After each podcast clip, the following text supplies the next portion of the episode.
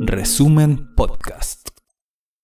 Hola a todos y a todas, buenas tardes, eh, bienvenidos a una edición especial, una serie de programas que vamos a hacer aquí en resumen.cl eh, destinado al proceso constituyente. Este programa se llama Artículo Cero porque vamos a empezar desde cero, se supone que esto es la hoja en blanco, se ha dicho, ¿cierto?, que el proceso parte desde cero, vamos a ver si están así, no sabemos. Ya partimos mal, partimos mal porque no tenemos financiamiento para las candidaturas más importantes, la ciudadana que tanto se cacarea, ¿no? que se dice que esto va a ser un proceso nuevo, con nuevas fuerzas eh, que se expresan desde el estallido, ¿cierto? Y justamente a esas nuevas fuerzas que son los independientes reunidos en listas, verdaderos independientes que vienen del estallido social, de los movimientos sociales, de los movimientos populares, para eso no hay plata.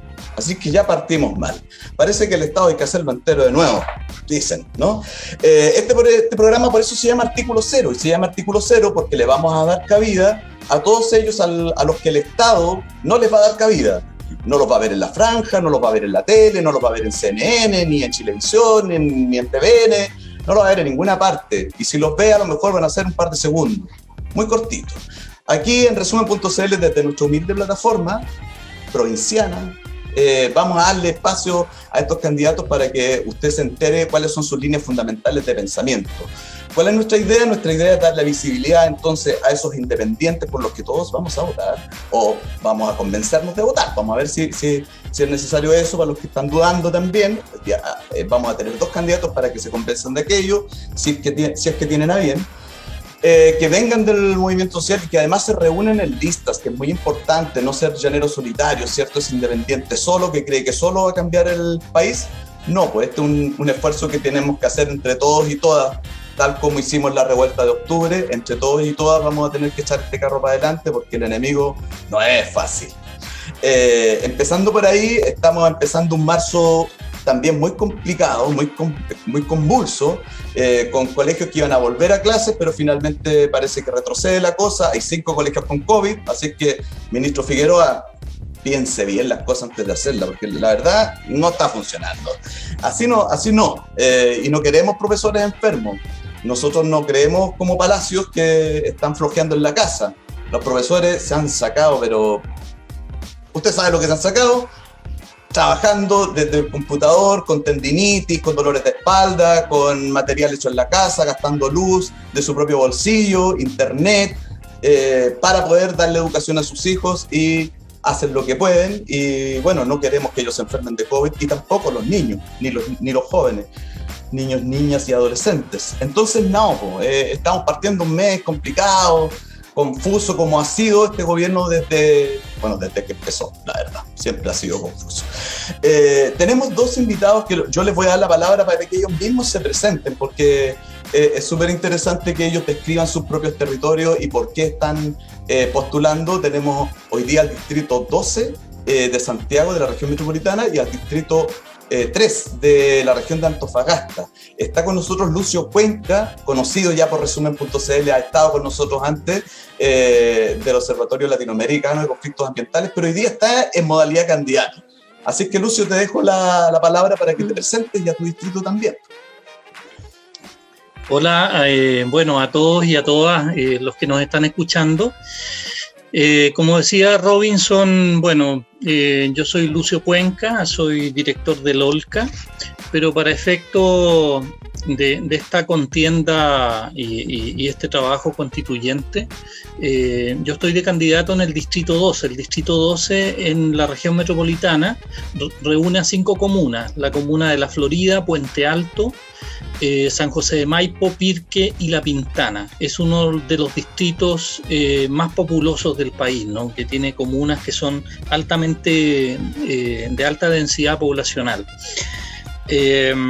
quería contarles también que esta lista se conforma a partir de una asamblea de organizaciones sociales y territoriales del distrito, de las cinco comunas, que genera un proceso de deliberación y también de, eh, nombramiento de estas candidaturas que además tenemos un carácter de ser voceros y voceras de esta, de esta asamblea.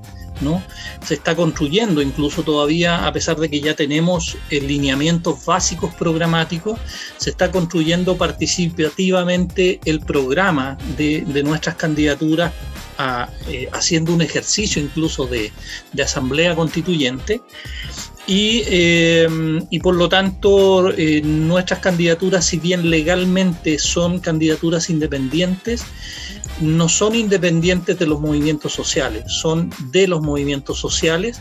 En la lista eh, que se llama Voces Constituyentes, la lista T del Distrito 12, eh, va el movimiento, la coordinadora feminista 8M, va también el movimiento No Más AFP, van eh, representantes de organizaciones de jóvenes y que representan eh, también el, sentimiento de los niños y los adolescentes eh, de una organización de Puente Alto es también una representación de las organizaciones de la diversidad sexual y también de las asambleas territoriales del distrito y en mi caso representando al mundo socioambiental. Entonces quería eh, dejar muy establecido eso porque eh, no somos independientes eh, de los movimientos, no somos parte de estos movimientos y nos sentimos que debemos ir a disputar este espacio constituyente porque queremos efectivamente cambiar este país. Perfecto, Lucio, quedó clarísimo ese punto que querías hacer. Nosotros estamos en artículo cero, este, esta serie de programas que además es un programa que es absolutamente paritario, salvo el conductor y el, perillero, ¿no es cierto? Nuestro técnico que es Jano, que nos está ayudando con la transmisión de este programa. Ahí guateamos. Pero los invitados las candidatas y candidatos es todo paritario. Y es por eso que tenemos a Dalila Peña del Distrito 3. También te dejo este espacio, Dalila, para que te presentes eh, y presentes tu, territorio, tu distrito también. Hola, buenas tardes a todos quienes están conectados en este momento. Bueno, eh, mi territorio es el Distrito 3 que corresponde a María Elena, bueno, son nueve comunas, como María Elena, Calama, Estofagasta, Oyagüe, Taltal, Mejillones, em, entre otras comunas de acá del norte grande, de la segunda región. Bueno, al igual que mi compañero, también pertenezco a los movimientos de em, socioambientales de acá de la comuna de Calama. Em, eh, señalar que no, no me autorrepresento tampoco, yo solo soy la vocera de, las organizaciones que luchan en Calama, que corresponde a 17 organizaciones sociales. Entre ellas también están las socioambientales, organizaciones de mujeres, em, comunidades indígenas, eh, agrupaciones deportivas, juntas de vecinos. Bueno, dicho sea de paso, yo también soy dirigente de eh, una junta de vecinos y del mismo modo también de eh, la coordinadora por la defensa del río Loa y la Madre Tierra.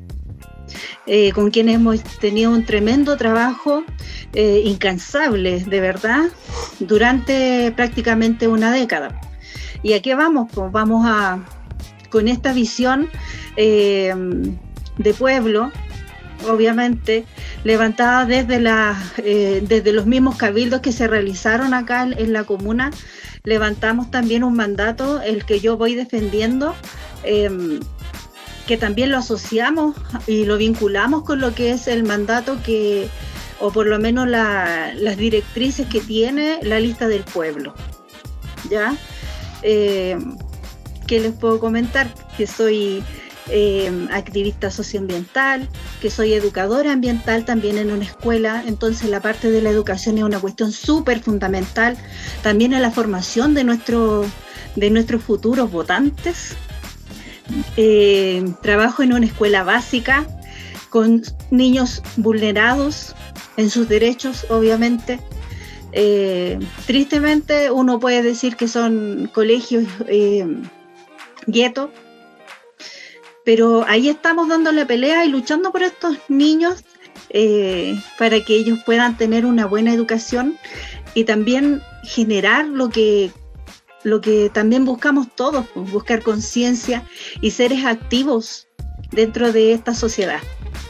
Perfecto, Dalila, quedó también absolutamente claro y veo que el eje aquí hoy día va a ser por los temas ambientales, por los derechos de la naturaleza, por el agua y el territorio, ¿verdad? Y desde esa perspectiva, ustedes saben que este programa se llama Artículo Cero. Entonces, empecemos, Pom.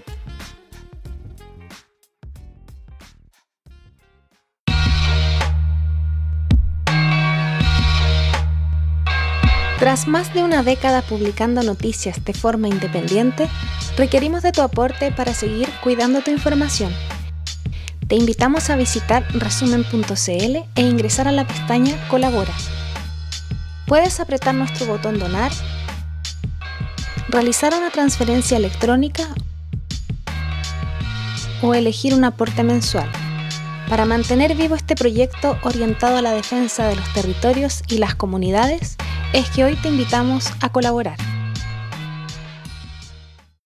Se han expandido actividades de uso intensivo del agua y eso se ha hecho a partir de adquirir la propiedad del agua, de, apropiarse del agua. ¿no? Y eso es una herencia que, como decía Dalila, viene del tiempo de la dictadura. Y eso es lo que está pasando con, con Alto Maipo. Ahora, la gravedad del problema de Alto Maipo, además, o sea, es posible porque la empresa tiene todos los derechos y todos los privilegios establecidos en la Constitución, entre ellos la propiedad del agua. Pero también una institucionalidad súper permisiva que le entrega autorizaciones para intervenir la zona alta de la cordillera de los Andes, acá en la cuenca del río Maipo, de la cual es parte una buena parte de las, de las comunas de Santiago. O sea, el 80-90% de los 7 millones de habitantes que tiene esta gran ciudad depende del agua del río Maipo. Y las nacientes de las aguas, en este caso el proyecto Alto Maipo captura arriba muy tempranamente tres ríos y los mete en un túnel de 70 kilómetros de largo que además pasa por debajo de un monumento natural donde hay glaciares mm. y que son fuentes de agua muy importantes, son ecosistemas que deben ser preservados por sobre todo, porque no solamente proveen agua, los glaciares tienen otras funciones de ser testigos geológicos de la evolución del planeta, regulan la temperatura, o sea, tienen eh, funciones muy importantes, además de ser, entre comillas, fábricas de agua, ¿no? Entonces, eh, eh, se les ha permitido y el Estado, a partir de esta especie de protección o respeto de los derechos privados, se les ha permitido cometer este tremendo atropello, esta tremenda amenaza para el abastecimiento de agua de 6, 7 millones de personas. Lo que tú mencionabas de los aluviones recientes, pero que ya habían ocurrido en años anteriores, si bien tiene que ver con, el, con la crisis climática, que ocurran lluvias en épocas donde normalmente en esta zona del país no ocurren lluvias, ¿no? Y en las zonas tan altas de la cordillera que producen los aluviones, el territorio está extremadamente fragilizado por las obras y la construcción del proyecto Alto.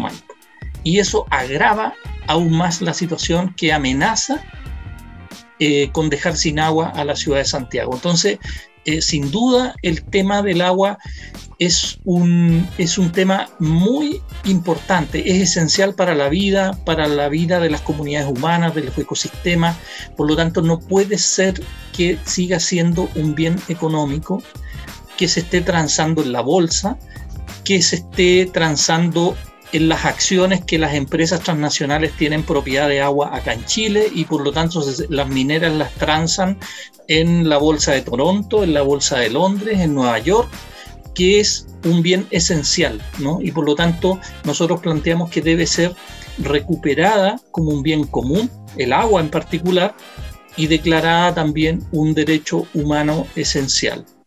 Claro, es urgente, además de una urgencia absoluta. Y en el norte la situación puede ser todavía más crítica en el río Loa, donde el agua efectivamente es un bien eh, explotadísimo por parte de las mineras, ¿no? Ahí se configura un problema esencial para la vida humana, ¿cierto, Dalila?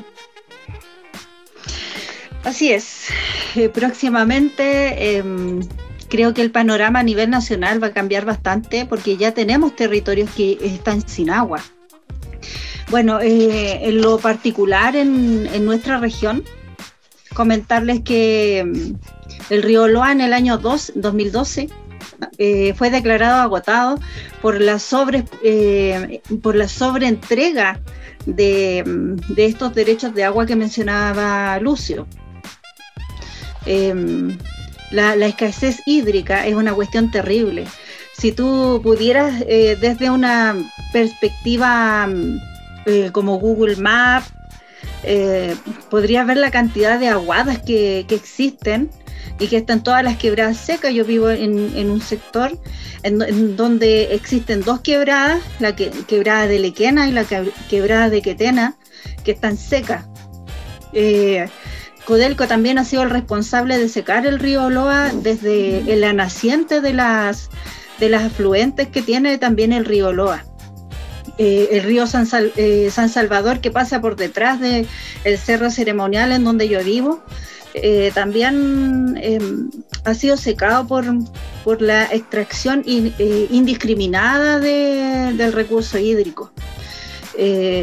bueno, también acá el, tema del acceso al agua es un, es un tema muy sensible, sobre todo hoy día en las tomas donde vive la gente porque es un tema ambiental, pero también es un tema que nos afecta directamente a nosotros como personas, en nuestro vivir. Eh, la insensibilidad eh, que también genera el tema de la pandemia. Eh, para nosotros es, fuertísimo ver personas que no tienen Sí, no, lo que te quería decir es que es, absolutamente extraño que, por ejemplo, hoy día se esté diciendo que el precio del cobre está a, ¿a cuánto? ¿4 dólares? La, no, sé cómo es la, la Más de 4 dólares. Claro, y todo el mundo, por poco menos que salta de alegría porque va a llegar plata tonelada más o menos, pero nunca, nunca en ese discurso se hace como eh, la bajada y, que hay que hacer es cuánto es el costo ambiental de tener una explotación de cobre eh, a destajo para, porque está muy bueno el precio, ¿no es cierto? Y eso lo viven las poblaciones que están cercanas al territorio de explotación minera, como es tu caso, Dalila. Eh, para usted, no sé si es tan buena noticia escuchar de que el dólar está, está 4 dólares la libra de, de cobre. ¿O no? para nosotros realmente no es ninguna ni buena ni mala noticia porque en el fondo esos recursos no quedan acá. Entonces, me parece como incluso hasta irrelevante.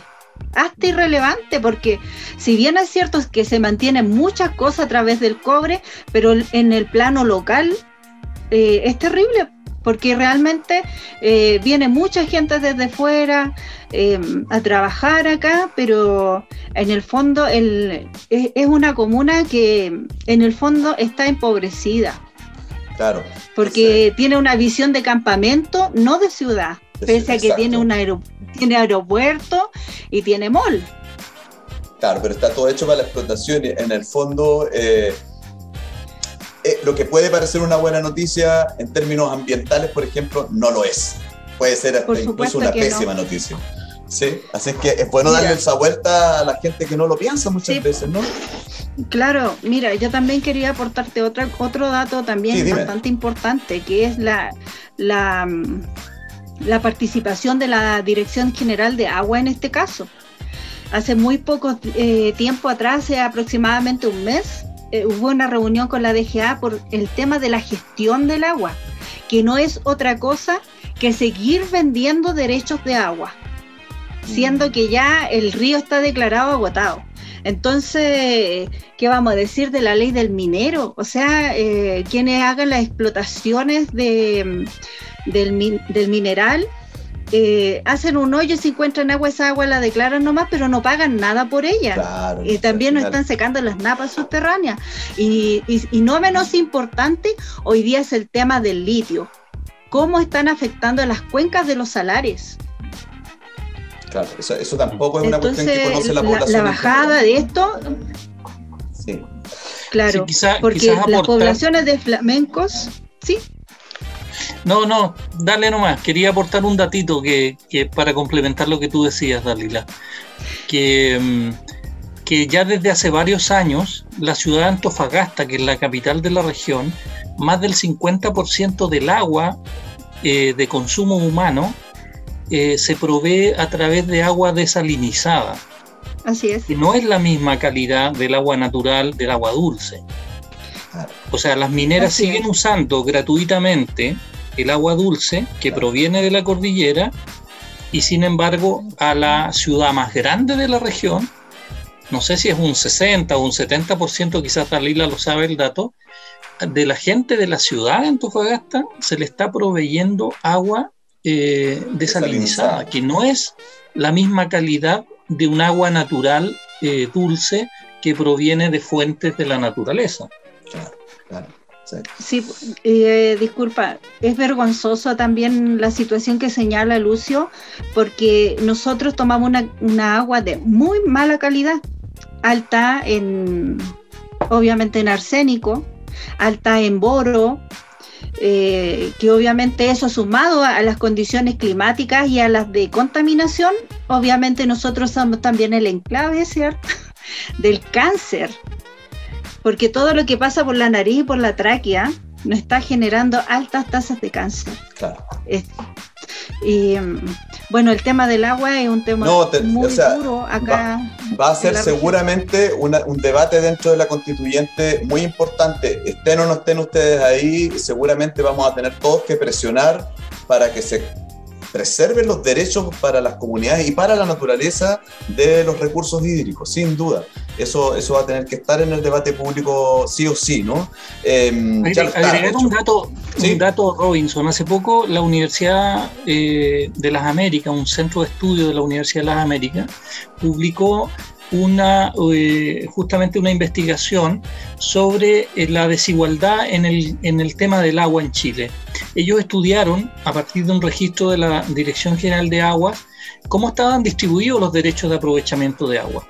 Y el resultado de eso les, les, les asignó el siguiente revelador dato, digamos, que en realidad nosotros lo conocemos de manera por, por- porque tenemos contacto en, en los territorios, ¿no? Claro. Pero un, un dato muy importante que dice que el 1% de los que tienen propiedad del agua, o sea, derecho de aprovechamiento de agua, concentran el 79% del agua disponible. ¿no? O sea, detrás de la gran desigualdad y de la injusticia que vive este país en distintos planos, también está la desigualdad en el acceso al agua. ¿no? O sea, es mayor la acaparación de agua que la acaparación de la riqueza, inclusive. ¿no? Inclusive. Es que lo transformaron desde el, desde el Código de Agua y la Constitución en un bien económico. Claro. ¿no? Transable. Y eso ha significado, como dice también Dalila, con una tremenda irresponsabilidad del Estado, que en algunas cuencas se entregaran más derechos que la cantidad de agua disponible. Uf. En el caso de Calama, yo no sé si son cinco o seis veces, se entregaron derechos de aprovechamiento de agua, de agua que no existe. Entonces, todo el mundo hace ejercicio de ese derecho de aprovechamiento que, que tiene y el- el- los acuíferos no se recargan con esa cantidad de agua y por lo tanto esos acuíferos se van secando, se van secando en el tiempo y generan estas crisis que estamos viviendo. Y eso no solo ocurre en Calama, ocurre en varias cuencas a lo largo, en, en Copiapó es la misma situación, o sea, estamos hablando Claro, sí. en medio del desierto de Atacama, digamos, ¿no? Eh, entonces, junto al tema de la propiedad privada y la concentración de la propiedad, la sobreexplotación está el tema de, eh, de la gestión del Estado, ¿no? Claro, que Una tremenda responsabilidad en, en temas de la gestión. Sí. Oye, eh, se nos ha pasado súper rápido el tiempo hablando de este tema porque es apasionante y, y además eh, tiene una, una vital importancia. O sea, si nosotros no vamos a hacer nada, podemos hacer la constitución más maravillosa de la, de la vida, sí, pero si no tenemos naturaleza que nos pueda soportar, no sirve de nada la constitución que se, que se haga, ¿no? Eh, pero bueno, hay que entrar al tema del proceso Así constituyente. Eh, chiquillos, eh, Lucio, Dalila, eh, ¿Cómo van a ustedes a gestionar el, el, proceso de participación? Es una cuestión que nunca se pregunta y que está poco cautelado también por, la, por el acuerdo espurio ese del 15 de noviembre, ¿verdad? ¿Cómo van a ser ustedes, en el caso de ser electos constituyentes, eh, que las comunidades, los movimientos sociales, las juntas de vecinos, los clubes deportivos, como decía la Dalila, participen eh, realizando la constitución? debatiendo acerca del proceso. ¿Cómo, cómo está contemplado? Le doy la palabra a Lucio y luego a Dalila. Mira, eh, hay ciertas condiciones que deben ser abordadas previo al inicio de la, de la convención y que tiene que ver también con las reglamentaciones que se van a dictar iniciada la convención. Hay un aspecto que tiene que ver que creo que es un imperativo ético asumir el tema de la impunidad en relación a la violación de los derechos humanos, mm. ¿no? que tiene que ver con los presos políticos de la revuelta, con los presos políticos mapuche y creo que es un tema que hay que abordar para generar condiciones de que efectivamente exista un proceso constituyente que eh, sea participativo de los distintos eh, sectores de nuestra sociedad, de los distintos pueblos que componen este país.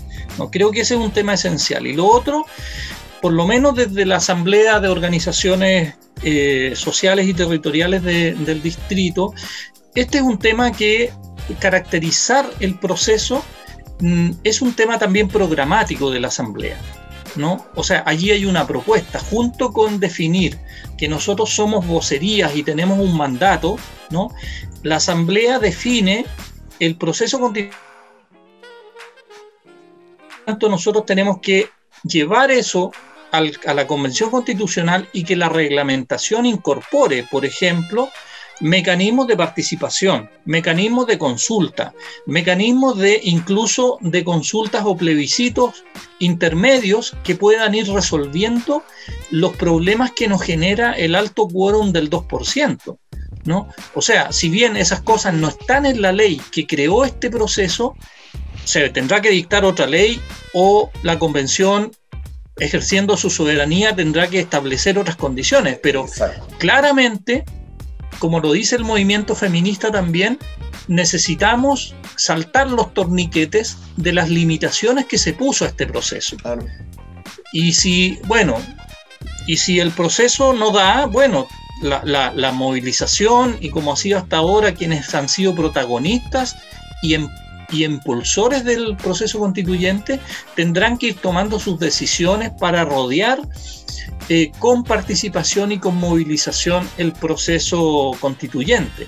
Nosotros seguimos pensando que tenemos que llegar a una asamblea constituyente o a una fórmula que exprese lo más soberana y participativamente la soberanía de la gente. ¿No?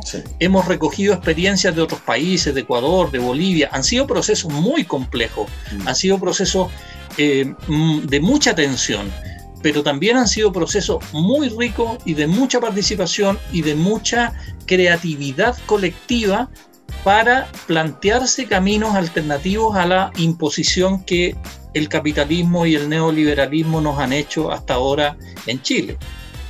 Super. Y Dalila, ¿cómo van a, llevar a cabo ese proceso participativo de construcción de la constitución en, en el distrito ahí en el norte, en la región de Antofagasta?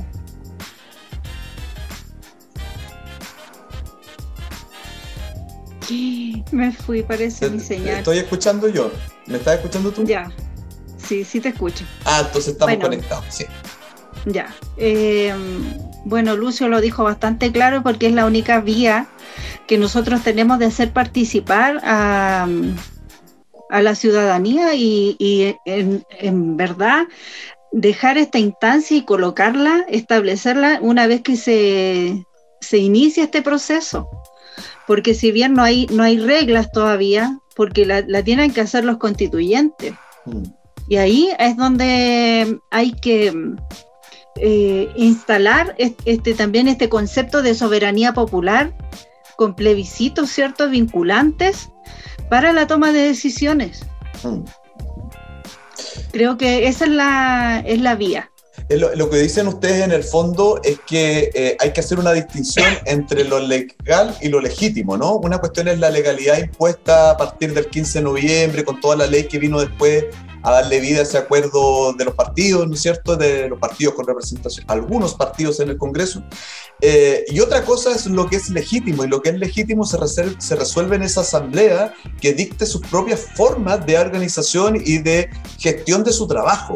Y ahí a lo mejor podrían presentarse procesos de deliberación intermedia donde las comunidades digan si quieren la ley del agua de esta manera o de esta otra, los derechos sexuales y reproductivos de esta manera o de esta otra, ¿no es cierto? Y que se involucre al pueblo en su conjunto en la discusión, no solamente con el voto. Eh, eso va a, ser, va a ser lo que dices tú, Dalila, soberanía popular en la línea de, lo que exponía el Lucio. Eh, eso es re interesante porque nosotros no hemos tenido ni de cerca en la historia de este país una, una constitución que se construya de esa manera. Eh, así que bueno, si se logra, esperemos que se logre, va a ser realmente importante. es que eso va a depender de los vecinos y las vecinas que se decidan a ir a votar, porque obviamente este proceso tiene que ser desde la ciudadanía y no desde los partidos políticos que han estado ahí eh, sirviéndose, de la política todos estos años y no logrando nada en el fondo, no solucionando los problemas de base que tenemos eh, con políticas bastante eh, vagas y que poco aportan a, a los sistemas de, los propios procesos de nuestro país en diversos temas, ya sea desde el feminismo, desde el medio ambiente, los derechos sociales. O sea, es impresentable que el 21 de diciembre Piñera haya desfinanciado aún más todavía nuestro sistema de salud, traspasándole el 3.1% a mm, las cajas de compensación. A las cajas, a las Entonces, ¿de qué estamos hablando? ¿Por qué quieren meterse nuevamente en esto? Obviamente para seguir defendiendo el modelo que, está em, imperando. Claro, y, para incentivar a la gente a eso, a, votar, pero no solamente ir a votar, sino que votar por un candidato de una lista de independientes que venga de los movimientos sociales, porque esa es la invitación que hacemos, yo les quiero hacer algunas preguntas más cortas, más breves, como para que ustedes me vayan tomando posición y así la gente se entusiasma, porque hay gente que le interesan algunos temas muy puntuales, ¿no? Eh, Tercer retiro de las AFP. ¿Qué opinan ustedes? ¿Se debe hacer? ¿No se debe hacer, Lucio? ¿Qué te parece a ti el tercer retiro de, la AFP? O sea, más allá de la efectividad ¿qué significa el tercer retiro, porque ya hay mucha gente que necesita apoyo por la pandemia, pero que ya no tiene fondos en, en las AFP, ¿no? Entonces va, a llegar a un número limitado de gente. Más allá de eso, yo estoy de acuerdo con el tercer retiro. Creo que es una forma de, eh, de, enfrentar la crisis del sistema de pensiones y empujar a que esto pase a un sistema de reparto solidario eh, como lo viene planteando el movimiento No Más AFP como en todas partes del mundo también, en todas partes sistemas tripartitos o de, o de reparto, ¿no es cierto? Em, Dalila, te quiero preguntar. claro, claro, claro. Eh, tú que eres del norte y me gustaría saber mucho tu opinión porque yo estoy ahora en Valdivia, el resumen es básicamente un medio de concepción, a pesar de que estamos por, por esta vía en todas partes, pero tú vives en el norte y quisiera saber yo toda esta laraca que se ha armado en los medios de comunicación respecto a la, a la migración. ¿Cómo ves tú? ¿Qué hay que hacer con, la migración en el futuro en Chile? De partida tenemos, una muy tenemos muy malas políticas de migración en nuestro país. ¿Ya? Y creo que lo principal es el principio de igualdad y de no discriminación. Creo que desde el odio no podemos construir nada.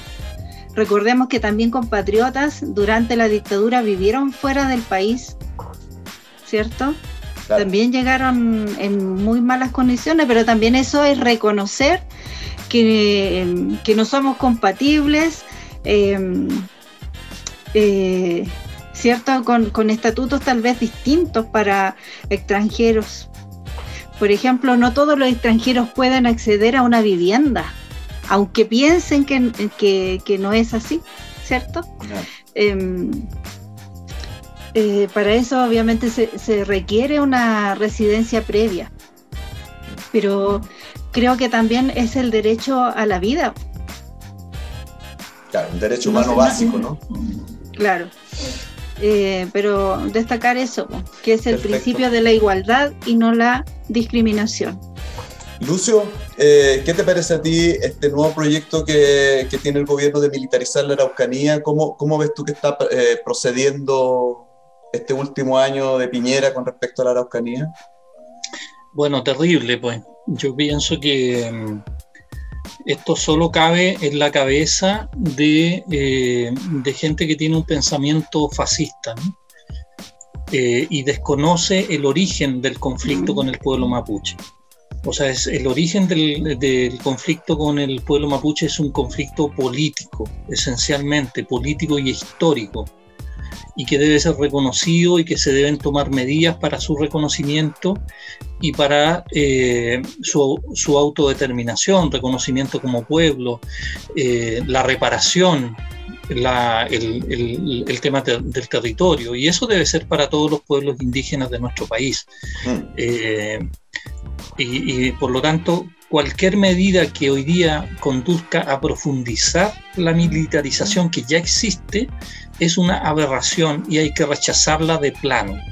¿no? Creo que lo que se debe hacer es una gestión política que efectivamente conduzca a eh, atender estas demandas políticos históricas del pueblo mapuche. No se puede seguir provocando finalmente o atendiendo eh, demandas de sectores interesados, de, de, sectores fascistas o sectores económicos, como ha sido demostrado en estos días, donde aparece hasta bandas criminales conformadas por carabineros que eh, se dedican a explotar y a vender eh, madera ilegal, eh, reciben bonos especiales por estar en zonas de riesgo, por lo tanto se transforma en una, en una situación de corrupción de la misma policía fomentada por el Estado, las operaciones de, como la operación Huracán, o sea, está todo demostrado para eh, que, eh, que, muestra que esto ha sido un permanente abuso, un permanente eh, violación de los derechos del pueblo mapuche. Entonces, creo que ya no encuentro un adjetivo más, más duro, digamos, que, que, condene esta situación, ¿no? pero me parece una aberración tremenda. Creo que esto termina de sepultar y de terminar el gobierno de Piñera. Es un, es un gobierno que no está habilitado para seguir eh, haciendo gobierno en este país. ¿no? Mm. Lo que demuestra es eso finalmente. Oye, Dalila, y a propósito de lo que dice Lucio eh, y los carabineros y todo, eh, tú en el norte también vives una situación bien compleja que se, después se traspasa a todo el país, pero, pero siempre está el ojo puesto ahí, que tiene que ver con el narcotráfico. Eh, muchas veces entendemos que gran parte de los problemas de seguridad, para no llamar delincuencia, que no me gusta usar esa palabra, pero en realidad lo que es es un problema de, seguridad pública, eh, ¿Crees tú que el narcotráfico está como en, el, en, el, centro de los problemas de seguridad que vivimos nosotros los trabajadores y las trabajadoras chilenas comunes y corrientes? Bueno, en parte sí, sí, de todas maneras el, narcotráfico y microtráfico eh, son como el ojo del, del, huracán en este momento por la...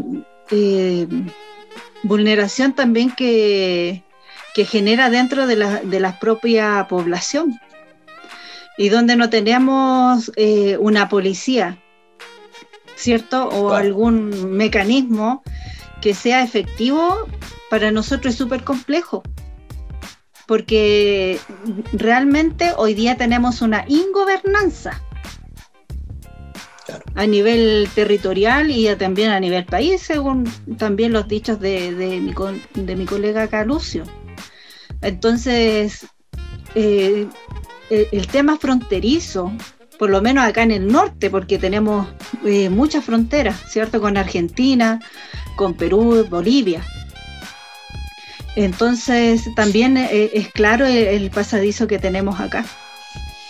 Sí, oye, eh, para los dos. Esta es una pregunta que yo creo que preocupa a todo el país y al mundo entero. Eh, incluso hay muchos que ya dicen que este tema de las pandemias es una cuestión que tiene que ver con las transformaciones eh, climáticas generales que están ocurriendo en el planeta y que y por además el, el uso abusivo de, del extractivismo eh, en, en, grandes regiones del, del, planeta, ¿no es cierto?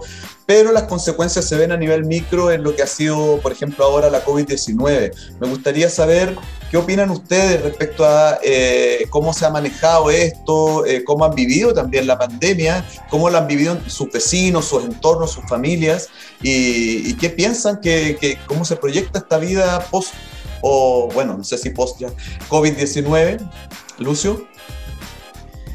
Sí, mira, como tú mencionabas, sin duda para nosotros eh, la, pandemia y que el virus, digamos, pasa fronteras eh, o límites que están establecidos naturalmente en los ecosistemas y entre los ecosistemas y las comunidades humanas, tiene que ver con, eh, con la depredación de los bosques, con, eh, con quitarle espacio a la vida natural, pero también tiene que ver con la forma, por ejemplo, eh, que, ha, adoptado la producción industrial de alimentos, ¿no? De, el mm. uso de la biotecnología, los transgénicos, las sustancias químicas.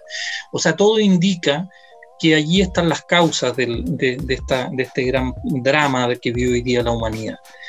Ahora, concretamente, sin duda, eh, la pandemia y cómo la hemos vivido, eh, hay, distintas ópticas, ¿no? sin duda, por un lado, muestra las vulnerabilidades, las injusticias y eh, eh, la incertidumbre que genera en la población. O sea, acá el, oasis que estaba vendiendo Piñera hace, algunos meses atrás quedó al descubierto que tenía una vulnerabilidad terrible desde el punto de vista de cómo eh, la gente podía quedar desprotegida, ¿no? De, incluso de tener ingresos básicos y tener alimentación y tener... Pero por otro lado también surgió y de alguna manera que venía organizada de la revuelta muchas iniciativas de autogestión y de apoyo que se desplegaron también en los territorios para cubrir espacios donde el Estado no estaba llegando o no tenía la voluntad de llegar. Por otro lado, el gobierno usó la pandemia para el control social, ¿no? para reprimir el, el, estado de emergencia, los milicos a la calle, o sea, también eh, eso ha sido, eh, si bien en algún momento pudiera justificarse alguna forma de control o de limitación del, del, ejercicio de la libertad de circulación por el tema de la pandemia, pero al extremo en que se ha hecho en Chile eso no tiene, no tiene lógica, ¿no? es solo un estado represivo. Y también se ha aprovechado el gobierno y las grandes empresas para avanzar con el extractivismo. Nosotros hicimos un estudio el año pasado en el OLCA que demostró que tempranamente, los primeros meses de la pandemia, se había multiplicado cinco veces la cantidad de proyectos y la cantidad de inversión que había ingresado al sistema de evaluación de impacto ambiental. Y al cerrar el año, esto más que se duplicaba, ¿no? Mm. Entonces, claramente, también el gobierno, con su plan de reactivación de alguna manera, y las empresas, se aprovecharon de la situación. Lo que lo puede contar Dalila, lo que pasó con la minería en Calama. Declarada una actividad eh, estratégica, la minería no, tenía, no era afectada por las restricciones que se afectaba al resto de la economía y al resto de la población. Se le permitió seguir operando de manera normal. Y eso generó mucha, mucho contagio, mucha gente enferma y un riesgo terrible para la salud pública de la comuna, de las comunas, ¿no? De Calama y alrededores. Entonces, una gran irresponsabilidad también del gobierno en ese manejo. Entonces, yo creo que hay muchos aprendizajes que sacar. Todavía quizás no estamos, eh, no hemos podido digerir todo esto, ¿no? Pero, pero sin duda son aspectos que tenemos que poner sobre la mesa a la hora de, evaluar y de pensar cómo vamos a seguir viviendo, porque esto es un remesón terrible, ¿no? O sea, lo que estamos viviendo realmente nos cambia la perspectiva de la vida y de la convivencia para el futuro. Y del concepto de la salud, de muchas cosas. Eh, sin duda, Lucio, esto da para programas completos, no, no lo vamos a resolver ahora y además estamos en una situación de, de nueva ola de contagios en todo Chile, por lo menos acá en Valdivia, en Concepción, en Valparaíso, en Santiago, han subido enormemente los contagios. Eh, Dalila, ¿cómo viviste tú el COVID-19 el año pasado? ¿Cómo te, tocó esto? ¿Y a tu comunidad también, a tus vecinos, vecinas? Eh, mira, efectivamente el tema minero fue increíblemente eh, tapado por la autoridad. Por ejemplo, eh, intentamos hacer una denuncia y la, autoridad competente, o sea, si no existía, por ejemplo, si tú entregabas un dato de una empresa que tenía trabajadores contagiados con COVID, tú tenías que hacer presencialmente una denuncia. Es decir, entregar el dato de dónde están y cómo, en qué condiciones están no era suficiente. La, la seremía de salud se, se hacía a un lado respecto de, esos temas. Entonces, eh, de verdad fue terrible porque la empresa privada lo que hacía eran estos test rápidos y se fondeaban a los trabajadores o los mandaban de vuelta a cara dura. Imagínate, ya, ya estaban contagiando acá y después de vuelta en un avión hacia el sur. Claro, que fue el eh, motivo de contagio en muchos lugares del sur de Chile, ¿no? De... Sí, y además, eh, nosotros lo que pedimos eh, fuertemente fue el cierre del aeropuerto. Ah, claro. Pedimos el cierre del aeropuerto y por otra parte también después llegaban al aeropuerto de Antofagasta y los trasladaban en bus. Mm. O sea, eh, sin ningún tipo de resguardo el, el tema minero. Em, bueno, también estábamos hablando del tema del COVID. Bueno, nosotros acá eh, lo único que pudimos ver, y yo creo que en las demás regiones también, ¿cierto? El tema de la pandemia evidenció con, con, claridad las profundas desigualdades que existen en todos los ámbitos sociales y económicos, lo que se traduce en un mayor número de fallecidos. Nosotros llegamos a tener más fallecidos que Antofagasta. Y esto es una comuna bastante pequeña en consideración a la cantidad de habitantes que tiene la comuna de Antofagasta. Mm. Por supuesto. Em, lo que también trajo em, eh, el, cierto el, aparte de, vulnerarnos a nosotros, esto también trajo mucha cesantía. Y también empezaron los lo que finalmente se ve reflejado en la apertura de un centenar de ollas comunes acá en la región. Sí, eso sigue estando. ¿Cierto? Eh, apoyándonos entre nosotros para poder sobrevivir. Entonces, eh, quien tenía COVID era así como, como un leproso. Era una cosa terrible de, ver el susto también que tenía la gente. Em, entonces, de verdad, nosotros eh, sufrimos mucho con el, con el tema, porque fueron muchos los fallecidos acá. Entonces, si bien eran personas cercanas, em, que, de verdad uno lamentaba mucho la pérdida de estas personas, pero ¿qué es lo que pasa en realidad en Calama con el tema de la contaminación? Disculpa que sea tan reiterativa en el, en mencionar esto, porque efectivamente, pues, si tenía una mala calidad de aire, eh, ¿qué pasa con tu organismo? Y este, este virus em, ataca las vías respiratorias. Exacto, se transporta por, vía aérea. Claro, entonces obviamente que nosotros como no tenemos eh, em, certeza, porque todavía están en manos de, de CODEL con las estaciones de monitoreo, eh, no tenemos así como así, o sea, la desconfianza está. La desconfianza está instalada.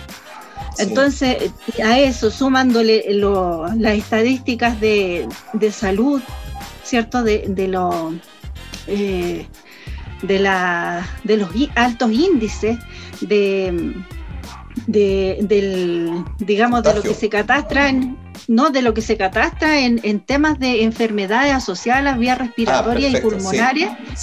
Eh, esto también se potenció, por eso también nosotros pudimos asociarlo, cosa que no hace el Ministerio de, Salud, eh, pudimos asociarlo también a la contaminación. Sí, pues interesante esa, asociación porque, claro, el virus no, es, no vive solo, digamos, actúa también en un contexto general, ¿cierto? Donde hay otros elementos, otros factores que lo, que lo potencian o lo debilitan. Exactamente. Entonces, para nosotros igual es complejo el tema de la vuelta a clase. Sí, completamente. Totalmente de acuerdo contigo. Sí, estamos todos de acuerdo con eso y nadie quiere volver o mandar los hijos a, los colegios, a las escuelas. Sumar, sumar a lo que dice Dalila, ¿no? De, la vulnerabilidad de la salud eh, por la contaminación del aire.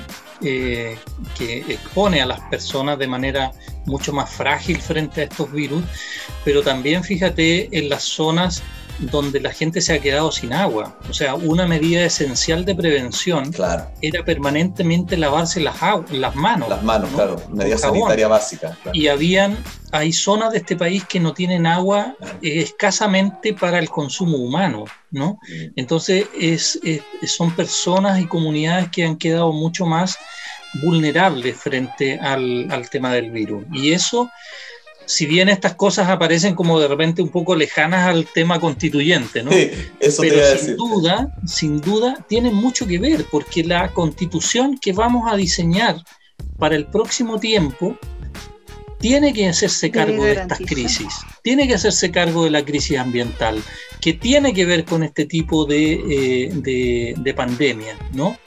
Y tenemos que incorporar en la, en la Constitución justamente concepciones, tanto principios como medidas concretas que tienen que ver con una nueva relación con la naturaleza y también hacernos cargo de la crisis climática. O sea, si bien somos un país muy pequeño en relación a las grandes economías y los grandes países industrializados, responsables de la crisis climática esencialmente, pero también tenemos una responsabilidad y también estamos siendo afectados, ¿no? Eh, entonces creo que son, son temas muy, muy, muy eh, relacionados, ¿no?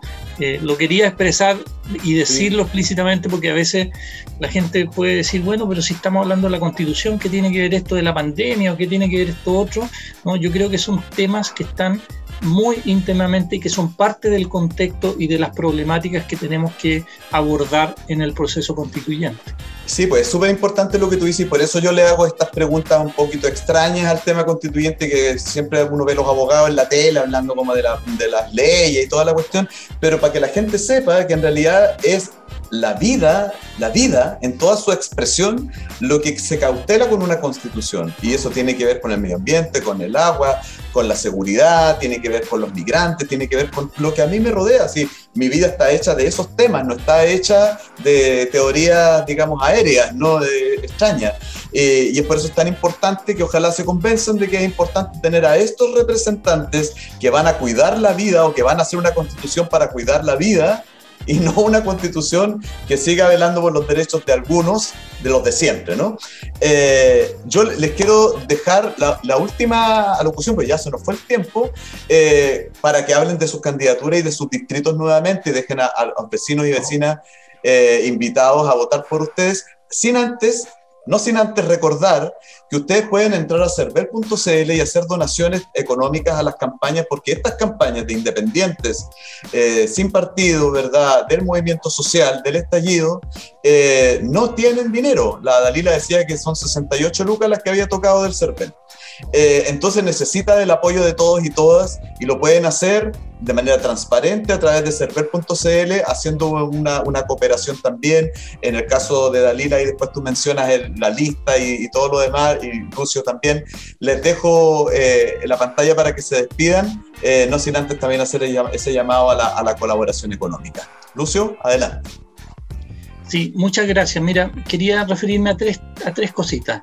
Uno, que no puedo dejar de decir que un tema muy importante en el debate de, la, de las asambleas acá, de las organizaciones en el distrito, eh, como planteamiento a la constitución, tiene que ver con la descentralización y el tema de la democracia directa eh, y vinculante. ¿no? O sea, queremos concebir de otra manera la democracia y el ordenamiento del territorio para el ejercicio de, esa democracia en nuestro país. Creo que es un tema que no me, quizás no, no, se nos fue a haberlo mencionado, pero creo que es muy relevante.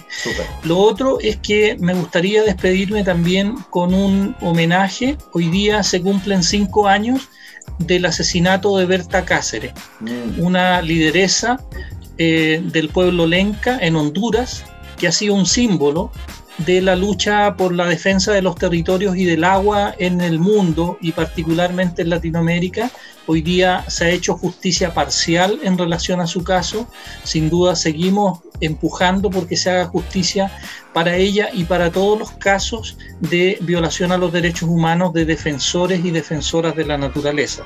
¿no? Ese es el segundo tema. Y lo tercero es decirle, bueno, que mi candidatura es parte de la lista Voces Constituyentes en el Distrito 12, eh, la lista T, eh, y que representa a las comunas de La Florida, Puente Alto, San José de Maipo, Pirque y La Pintana. Así que los invitamos a conocer en redes sociales nuestras propuestas, las cosas que estamos haciendo, que estamos proponiendo y cómo estamos también sorteando estas dificultades tan complejas a veces de eh, los obstáculos que se nos ponen para llegar a, ese proceso constituyente.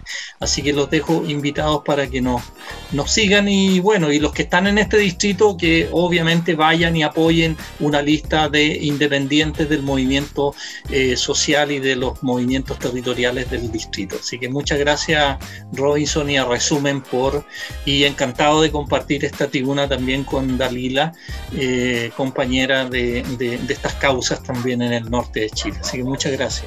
Gracias a ti, Lucio. Queda dicho entonces, distrito 12, Lucio Cuenca, lista T, ¿cierto? Voces constituyentes ahí en la zona sur-oriente de la región metropolitana. El Dalila, despedida y datos para, para la gente del distrito 3. Bueno, saludar primero que nada a todos mis vecinos del Distrito 3, que comprende María Elena, Calama, Antofagasta, Oyagüe, Tantal, Mejillones, Tocopilla, Sierra Gorda. Eh, se me queda una comuna atrás. Son San Pedro Atacama. San, es San Pedro de Atacama. está atento, está atento. ya, mira. Eh, página del CERVEN y, estamos atentos a, para poder eh, defender también estas candidaturas independientes. Y como bien decía mi compañero, creo que entre las cosas que no logramos eh, visibilizar está este, el tema también de la, de la justicia comunitaria, ¿cierto? dentro de las cosas que tenemos que defender dentro de la, de la constitución porque es muy importante del mismo modo la descentralización que tenemos hoy día de tener un, Estado garante eh, para los derechos, ¿cierto?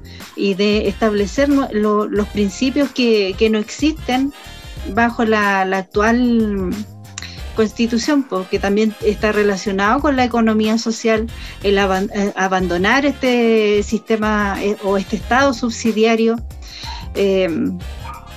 hoy día los derechos, los pocos derechos que están en la Constitución no se protegen porque está, eh, por, sobre todas las cosas, está el, este modelo neoliberal que entrega todo a privados y nosotros nos quedamos con, lo que sobra, es decir, que quienes no pueden, eh, quienes no tengan acceso al dinero suficiente, eh, se quedan sin derechos simplemente a través del sistema público precario que tenemos hoy día. ¿Cierto? La, institucionalidad tampoco genera así como mayores impactos eh, dentro de lo que es el mundo del trabajo, cosa que es muy, muy importante. Tampoco está el reconocimiento del trabajo doméstico de la mujer, que creo que también nosotros tenemos un espacio que ganar dentro de, de esta constitución. Y, principalmente dejar instalados los procesos participativos a través de los, de los plebiscitos y de las iniciativas de leyes populares. Eh, eso. Ya. Oye, Dalila eh, y Lucio, yo primero les agradezco enormemente que hayan sido los primeros en estar en esta serie de programas que hacemos antes de las elecciones a constituyentes, que son elecciones muy importantes, como Lucio lo decía antes, eh, es es la elección distinta, no tiene que ver con la de municipales ni de gobernadores, esta tiene otro carácter, es para el futuro de Chile, para el futuro a largo plazo, entonces es súper importante que se informen y que tengan claridad acerca de, de quiénes quieren que los represente en, ese, en esa convención y en el futuro, ojalá, asamblea constituyente. Eh, dejar invitados para la próxima semana, miércoles a las 20 horas, vamos a tener a, a Bastián La Bella, otra compañera que tengo que confirmarles, después les digo eh, la publicidad. Eh, para el próximo miércoles a las 8 eh, en este programa que hemos llamado Artículo, Artículo Cero y dejar los invitados también a ver la publicidad de ahora que va a circular al final y que tiene que ver con eh, la necesidad de financiar la prensa independiente de resumen.cl que también eh, requiere de su apoyo así como los candidatos también lo requieren eso, agradecerles infinitamente y espero verlos de nuevo en una próxima oportunidad y ojalá en la constituyente. Ahí espero verlos y verlas. que estén muy bien, muchas gracias. Muchas gracias, a ti, Robinson. Chao, chao. Que estén bien. Un gusto.